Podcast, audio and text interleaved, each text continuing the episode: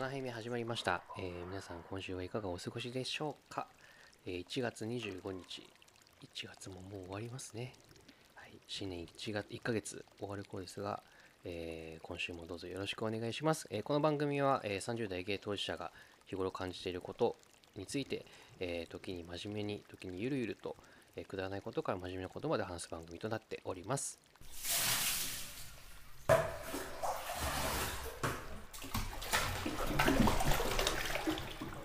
あの一人の時間ってキリンさんは大事ですか？一人の時間はうーんす僕ねそんなむちゃくちゃ大事ではない方です。えー、予定結構詰め詰めにするタイプですか？予定は詰め詰め、うん、しないですけどししてても全然平気なタイプです。ああそれは同じく。ほらなんかあの僕何が話したいかというと一人の時間うん。いつ作ってるの？みたいな人いるじゃないですかたまに。あー。なんかもう休みはほぼ予定入れてますみたいな。はい、人との予定を。うん、でいやなんか僕それすごいなって思っちゃって、うん。僕昔からこれ高校の仲いい友達にも言われたんですけどうん、「ゆうとって自分から誘わないよね」って言われるんです。へえ。んか薄情な感じがしますね。まあそれはいうんまあ否めない。だって友達は友達じゃんって思っちゃうんでうん。会う回数とかじゃないでしょとか思っちゃうし、うん。割と別に友達とどっか行きたいとかっていう欲が割と僕強くないんですよ、うん。別に一人行動結構好きなタイプだからそうなんか休みの日全然一人で一日過ごしてどっか行ってとかなんかこうまああんま行かないけど分かりやすい例でいくと美術館とか、例えば映画とか本屋とか服見に行くとかいろんなことで一人の方がいいことっていっぱいあるじゃないですか。あります。人と一緒でもなみたいなのが好きな人だったら多分別なんですよ。それは。ただなんか友達とそういうとこにいちいち一緒に行くかっていうと僕圧倒的に行かないタイプなんでなんか結構そういうのをなんか友達との予定をフルフルで入れてる人とかを見るとどうやって自分の時間作ってるんだろうとかそれで結構なんていうのこの精神的な調子はキープできるんだろうかみたいなことを結構疑問に思っちゃうんですよね。えーじゃあバビタンはもうこの日は一人で過ごすから友達から誘われても断るっていうふうに決めちゃうんですか？いや決めないです。でもそもそもそんなに僕から誘わないからイコールあんまりそのあイコールじゃないけどうーんなんだかんだか例えば今1月じゃないですか。1月の予定のほぼほぼ休みが休みの予定が12月に待ってる人がいるじゃないですか。はいはいはい。僕割とその月になって生まれ始めるタイプなんですよ。へえどんどんどんどんその月になってからだ結構遅めに埋まってってなんだかんだ結構埋まっちゃうタイプなんですけどだから自分からこの日は絶対一人とかはやんないんですけどでも絶対どっかしらに1日ぐらいは自分だけの休みっていうのがあるんでなんかまあいいかみたいな。別に金さんと一緒で予定いっぱい詰まった詰まったりそれはそれでいいんですけど、うんこう早めには早め早めに予定を埋めてる人たちはいつ休んでんだろうな気持ち的に。人と一緒にいるって疲れるじゃないですか。うーんただ僕の周りでは人と一緒にいないと嫌だっていう人もいたりするんですよ。ああまあいますよね。なんかビジネスホテルじゃなくってビジネスホテルだと人の気配を感じられないからわざわざカプセルホテルに泊まるとかええええそんないるのそういう人もいるんですよ寂しがり屋さんってことですかまあ言ってみればそうなんでしょうねきっと物音がしててほしいんだ気配を感じたいみたいなえ寝れるのそれそうじゃないと寝れないみたいなああ寝るまでがそうあってほしいってことですか、うんうんええ不思議だから一人の時間は必ずしも必要ではないのかもしれない。必ずしも。まあね。うん。あまあでもそれは一人でしょ。カプセルホテルの人は一人でしょ。気配は別にあってもいいです。自分の時間、うんそのだから寝る時間が自分の時間かどうかってことです。まあ寝る時間っていうか、うん。別に気配はだって僕一人出かけても人の気配はあるじゃないですか。あるある。でもどう？ビジネスホテルじゃなくてカプセルホテル泊まる泊まりたい。ないないない。僕全然一人旅とか好きなタイプ。そうでしょ。だからその人は多分家に帰れば家族がいるし家に帰れない時はビジネスホテルじゃなくってカプセルホテルに泊まる。へえそうそう。カプセルホテルに行くまでの直前は何してるかっていうと誰かと食事したり飲んだりしてるんですよ。そうなんだ。で朝は朝でじゃあ何時に迎えに来てとかそういうことをお願いしてくるような人ええだからもう一人の時間全然ないですよね。寝てる時ぐらいですよだからやっぱり。やっぱ寂しいのかな。何なんだろうね。何なんでしょそれこそほら先週あのキリンさんが僕のギリンギリンじゃねえや銀杏。キリンと銀杏混ざっちゃったう 銀杏ね。銀杏の話意味わかんないって言ったのと同じで、はいはい、あそうそうそうそう。めっちゃ宇宙人って感じ。全然わかんない。理解できないでしょ。これかこの気持ちか。分かってくれた？はいわかりました。うん。キリンさんの気持ちはわかった。ああよかった。その人の気持ちはわかんないけど。へらしいですよ。えでも一人行動できない人多いですよね。一人で何かを食べに行くとかご飯食べに行くとか。苦手だっていう人いるじゃないですか、はいはい。でもバビタン全然平気じゃないですか。全然平気。一人で行けないところあります？あークラブクラブ。クラブは一人じゃいけない。あそれは最近感じた。やっぱクラブは一人じゃいけねえわって。ーへえまあでも、うん。バーはいけるよな。うん。いやでも一人で行けない場所年々減ってる気がします僕。いや年々減ってくんですよね不思議なことに。不思議なの？不思議じゃないですか？なんかずうずうしくなってんのかなと思って自分が。え細かいこと気にしなくなってるだけじゃないですか？まあそうですね。細かいこと気にしない。うん。だし自分の楽しみを優先してるというか。一人で行けない人はなんで一人で行けないんだろうね。寂しいからなのか人の目が気になるからとかなのか。逆に集中できないんじゃないですか？あ集中できないんですかね。うんじゃないですか。僕は昔そうでしたけどやっぱほら、一人で来てるっていうことなき恥ずかしさとかなんか、うん。あいつ一人だみたいななんか言われてんじゃねえみたいなのとかなんかその被害妄想的なあやっぱ周りの目が気になるのかな。があると、うん。なんかこう一人で行ってみたくて行ったお店もなんか集中できないみたいなあるんじゃないですか。ある種諦めが必要ですよね。えじゃないですか？そうですね。そうですね。僕も全然一人でどこでも行けちゃうタイプなんで なんかその頃の気持ちがあんまり思い出せなくてあーわかる。わかります。でも、うん。うん。でもうーんあー一人。あーどこでも行けちゃうないけますよね。行けちゃいます。僕行ける。映画行けないとかもないし。むしろ映画とか一人の方がよくねえとか思っちゃう。映画一人で行くっていうと驚かれる場合ありませんか？あるある。あと一人旅とか。でも僕あの去年の10月末に一人で広島にうん。2泊3日行って、はい。は一人旅で友達がいる場所によく行ってたんですよ。はい鹿児島とか、えー長野大阪とか。なんかそういうなんか友達がいて結局一人で行ってるんだけどまあ人に会える旅はしてたんですけどマジで誰も知り合いがいない地に一人で降り立ったのが初め実は初めてだったんですよ。へでもそれが楽しすぎえてうん。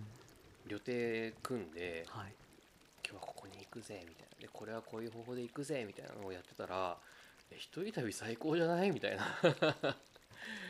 唯一人がいてほしかったなって思ったのは広島の厳島神社の商店街。お行ったことありますか？ないです。なんかあのもう食べ物屋さんとかお土産屋さんがずらーっと並んでる商店街があってそこも食べ歩き飲み歩きができるんですよ。うーん。そこはなんか一人飲み歩くのはちょっとなんかなって思ったんであのー、牡蠣牡蠣うんのお店入って焼き牡蠣食べてビール飲んだんですけど最高。でもそういうのも一人でできない人多分いっぱいいますよね。いっぱいいると思いますよ。いやわかんない。でもこれ僕今話しながら思ったんですけど、はい。2人以上の煩わしさを知っていると一人旅が楽しくなるのかもなって思いました。あー確かに。逆にねうん、うんあとはなんか一人で楽しめるものが少ないとうん。難しいですよね。うん。僕なんか広島は目的がいっぱいあったんでああここ、なんかもう逆にみんな2泊3日じゃ足りなかったんですよ正直。だからそれはもうフルフルで動きまくってうん。朝から晩まで動いてもう夜はもうぐったりして寝ちゃうみたいなうん。組み方してたから、うん。なおさら一人でよかったって思って楽しかったですけど、はい。まあそんなにね興味関心事が多くない人もいらっしゃるわけじゃないですか。そうですね、うん、そこもでかそうですよね。そうですね。うん。なんか僕石垣島に昨年行ったんですけど 石垣島に行った時に その話していいんですか、煩わしさを感じたんですよね。相手と一緒に旅行をする煩わしさ。はいはい一人の方が楽だわっていうのを思っちゃうと。相手の問題であしょ。そうそうそうそう。そういう経験をしちゃうと、やっぱ一人旅って快適だし、うん、うん、うん、何にももう解放されてる。解放されてますよ。そあでも一人で行けないところあーレジャー施設行けないかも。マングローブマングローブの森とかはい。カヌーで一人でとかはい。なんかこうパラセーリングとか絶対行けない。へえ そうなんだ。それはなんか人とキャーとか言って言ったりとか、ううわめっちゃ綺麗じゃないとか楽しむ。なんか自分のそういう前提がある場所一人で行けないかも。もあったいないって思っちゃう。共有する相手がいない悲しさ。ーでもなんかそういうのを乗り越える方法も思いつくんですよ、うんカメラマンになっちゃえばいいんだみたいな。うん。自然系の、うん。なっちゃえばなんかもう目的ができるじゃないですか。うん。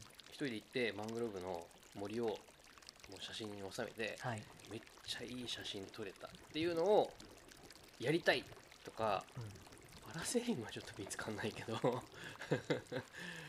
まあでもそういうのがうん。イメージできてるといけるかな。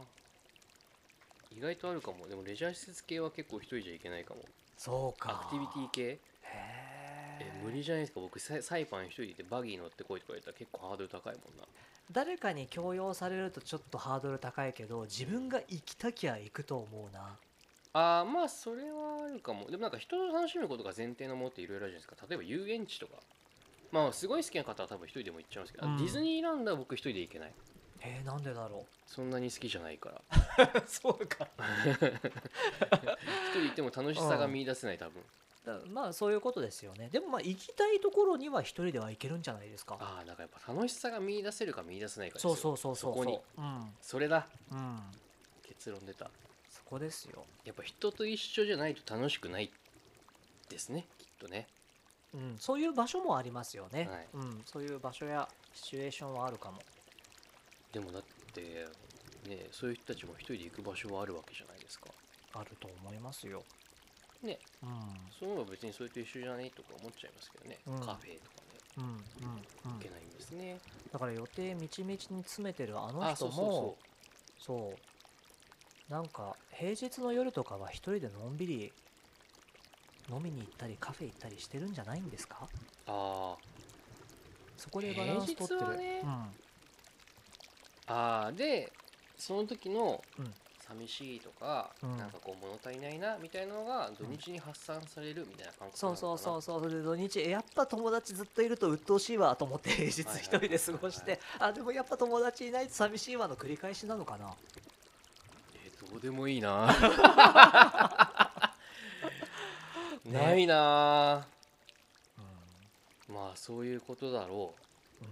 まあ我々あれですよ一人平気だもん、一人平気。だから誘っても誘ってもうん、僕結構直前に誘うタイプなんですよ「ねえねえ何々明日は?」みたいな。はいはい空いてはいるとかって言って、はい。大体行こうよって。うん。大体なんか予定入ってる友達とかうん。いるんですけど、うん。もう面倒くさくなりますもん誘う誘うの。あまあどうせダメだろみたいな。誘わなくなる。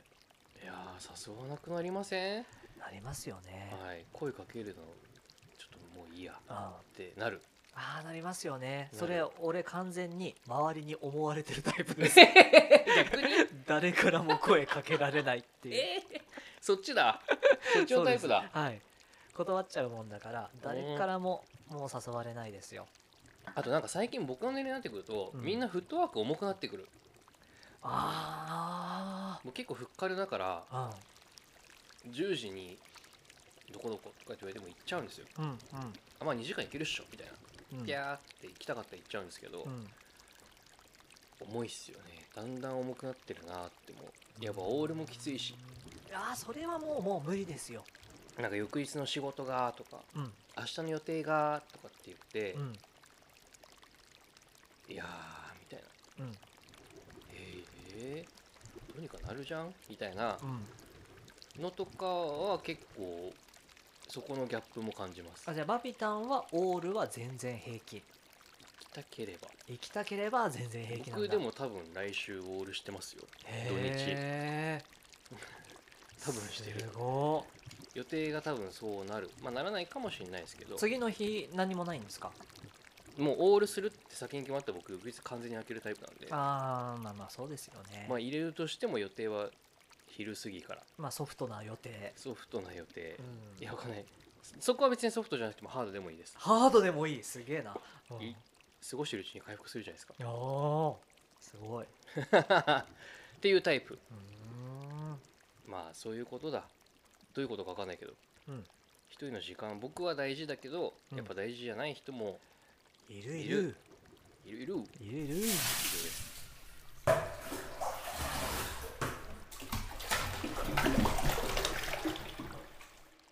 はいえーとですねこれは今日僕が話したい話なんですけど、まあ、キリンさんもご存知の通りあの僕ラグビーちょっと関わってるた、はうん。じゃないですか、はい。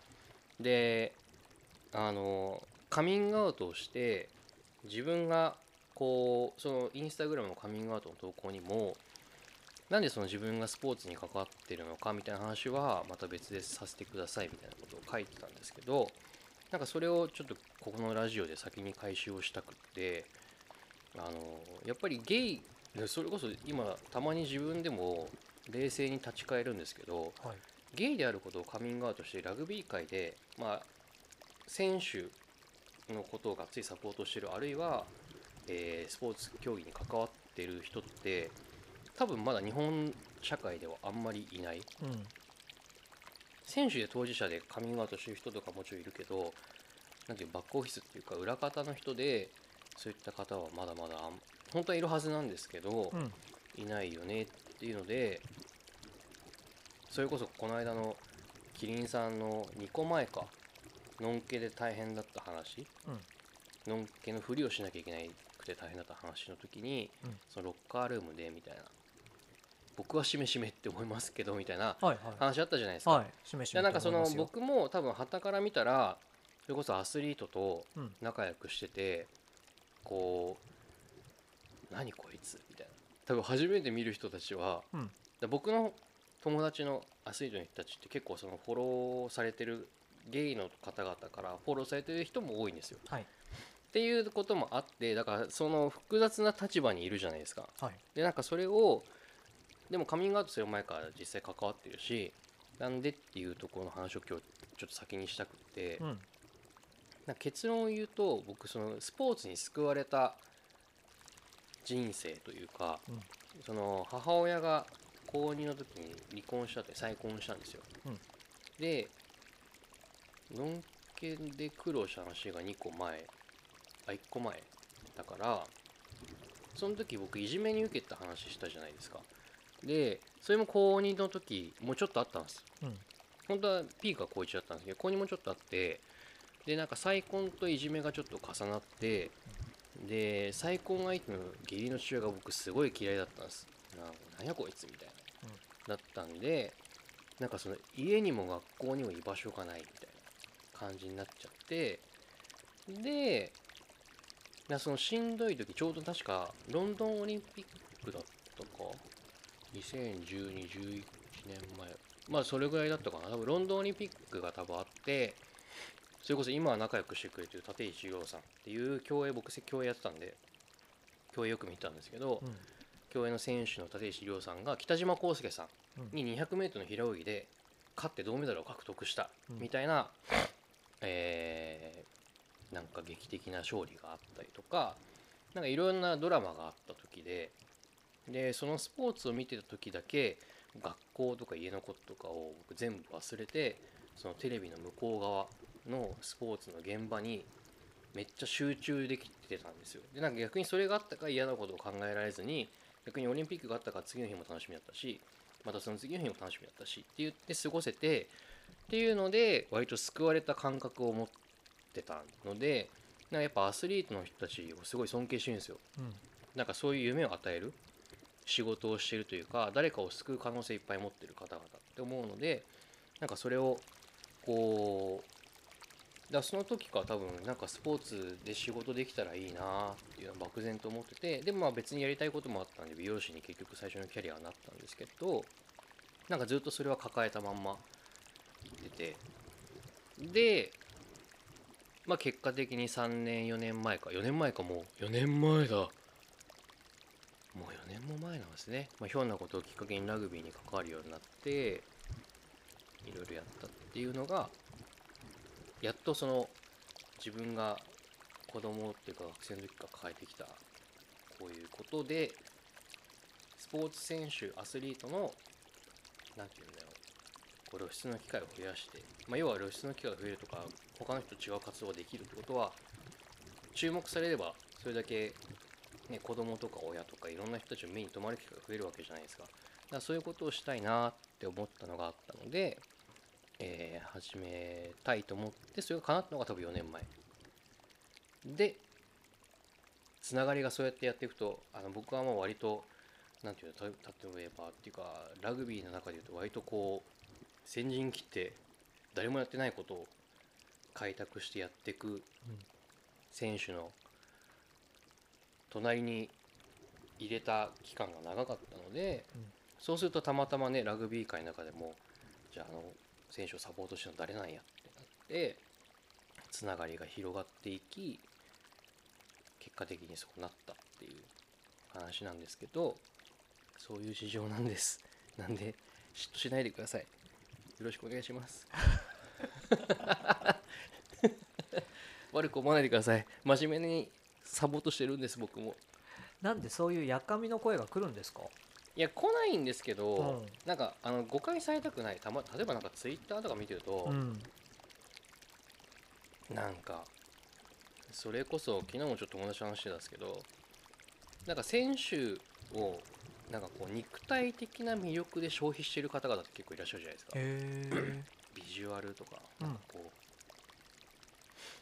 今日もたまらんみたいなああなるほど。まあ要は、い。女子陸上選手のうん。ブルマの姿を写真撮って可愛い可愛い言ってるうん。おじさんと同じ消費の仕方をしてるうん。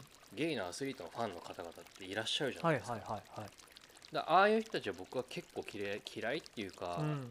敬遠してる別に仲良くなりたいってあんまり思わないの。うん。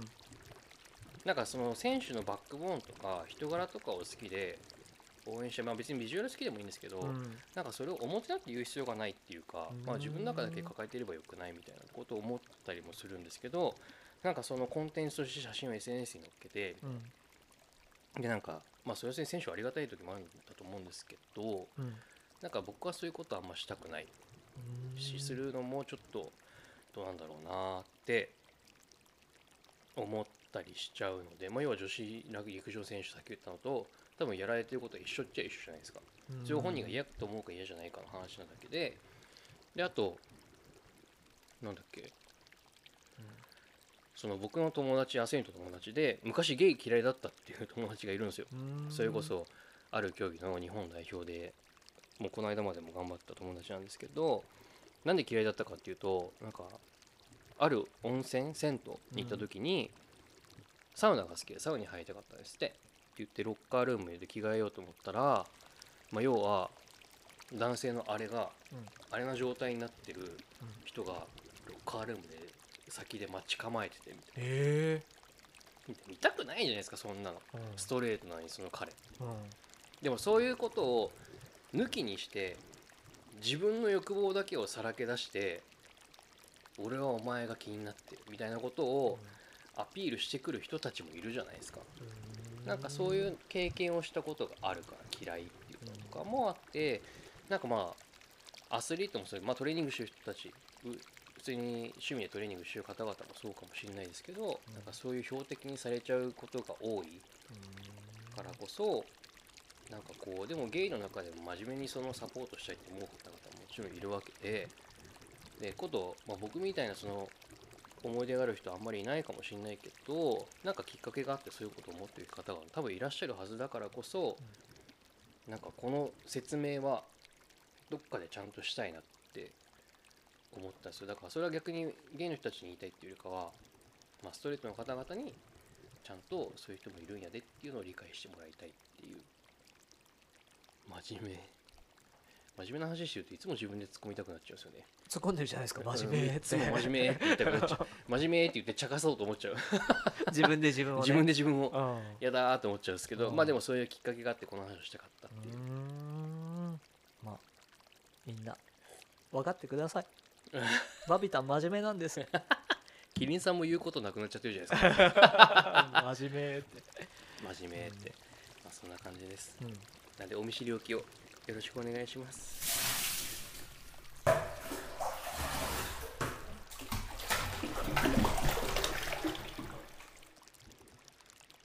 これキリンさんとは僕多分話をしたいんですけどお。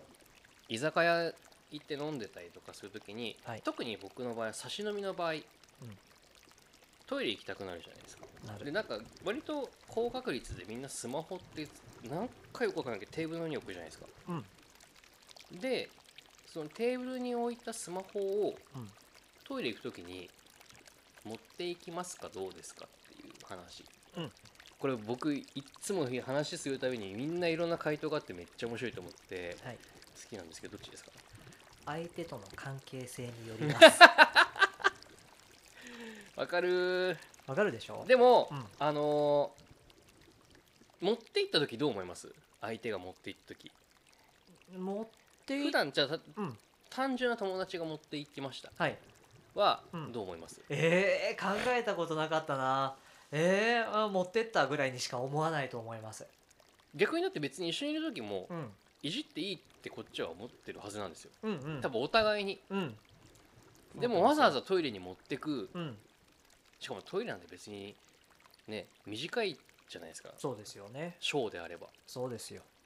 だったらうん別にそんなわざわざそこに持ってって隠れてせ触ろうとせんの別にもうすでに持ってってる時点で触るの分かってんでってなるじゃないですか。うんうん。でも持ってくわけですよ。うん。心置きなく触りたいっていうことなのかもしれないし、うん。っていうのを僕はいつもうん今このタイミングでこの人がスマホ持ってっているってことはみたいなのを結構気になっちゃうタイプ。そうなんだら僕はうん。相手がどうかはさておいて自分は結構置いていきたいタイプ。それは相手にそういうことを思わせないために。思わせたくないから。ああそうなんだ。なんか気遣いの男。やめてよ。でも置いてった方がうん。なんか相手はなんか少なくとも別に嫌な気持ちはしないじゃないですか。携帯持っていくより全然マイナスがないじゃないですか、うん。置いといた方が、うん。なんかああ安心してくれてるんだな。で例えば好意を持ってやりたいって思ってくれるかもしれないし、っうん。ていうのをうん。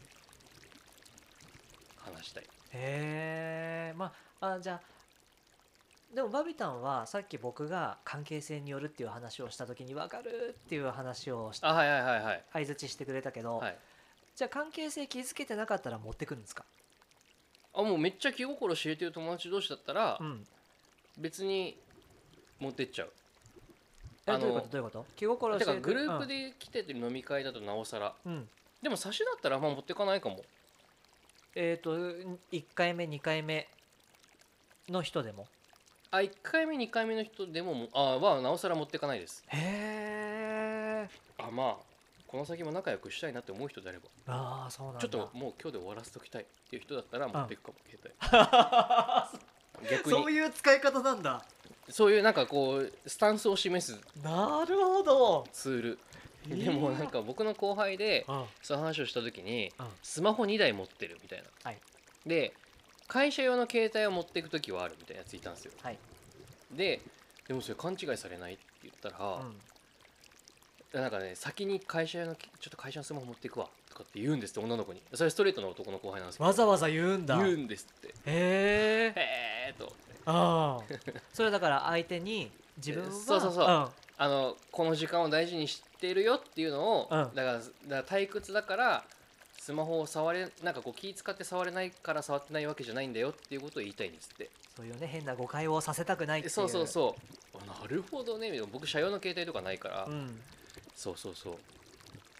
いやいやそこまで考えたこともなかったしそれを言おうと思ったこともなかったです。今この話を聞いて、だ逆に僕初めて一緒に飲む人が、うん、携帯を置いていくタイプの人だったら、うん。結構内心感動してます。ええ そうなあんだ。携帯置いていくタイプなんだみたいな。で結構な確率で持ってきませんみんな。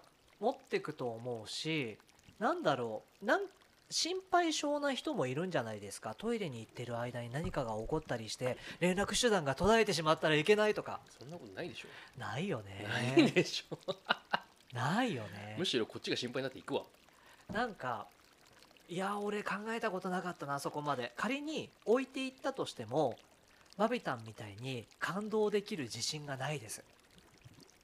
あのでも好きな人が置いてってくれたらやっぱ嬉しい。あそうなんだ。あ退屈じゃなくてよかったって安心もあるし。おやおや無防備だなっていうふうには思わない。思わないでしょ。僕そうどちらかといえばそっちです。お この人無防備な人だなってよくかかってんだからうんなんかでも、うん、僕は、えー、でも無防備だなって思った無防備さが逆にちょっと嬉しくないですか？ああそうなんだ。そうか。だってうん。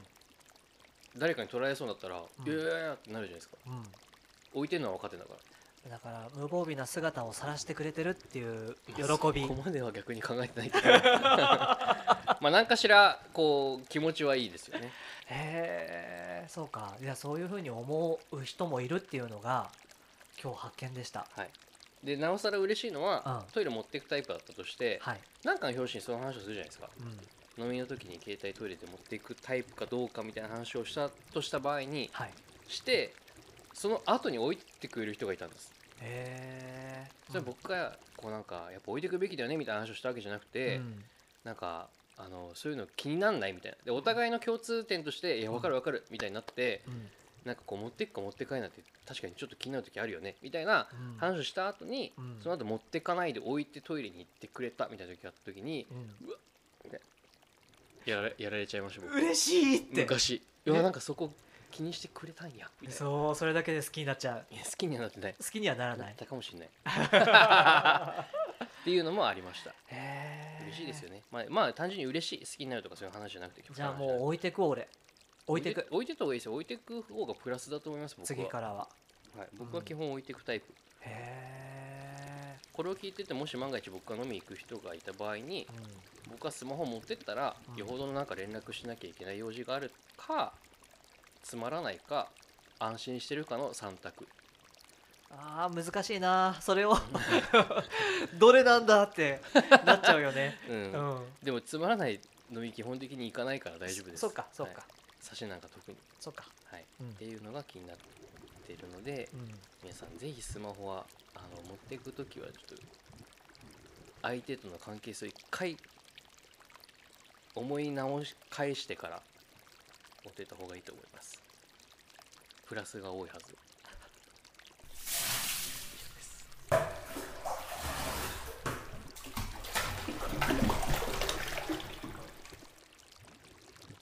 はい、えー今日はですねだいぶ緩急緩急っていうかくだらない話の真面目な話の波が多い回でしたけれども今日もお聞きいただきありがとうございました。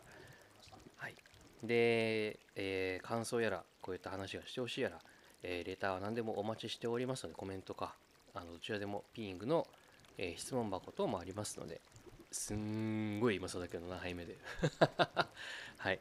ぜひぜひ、えーコメントいただければと思いますあと実はですよ今更だけどスタンド FM だけ、えーサポート機能っていうのがあるので、えーもしサポートしていただけるようであれば、えー嬉しいなと思います。はい。というわけでまた来週もよろしくお願いいたします。今日もありがとうございました。ではでは。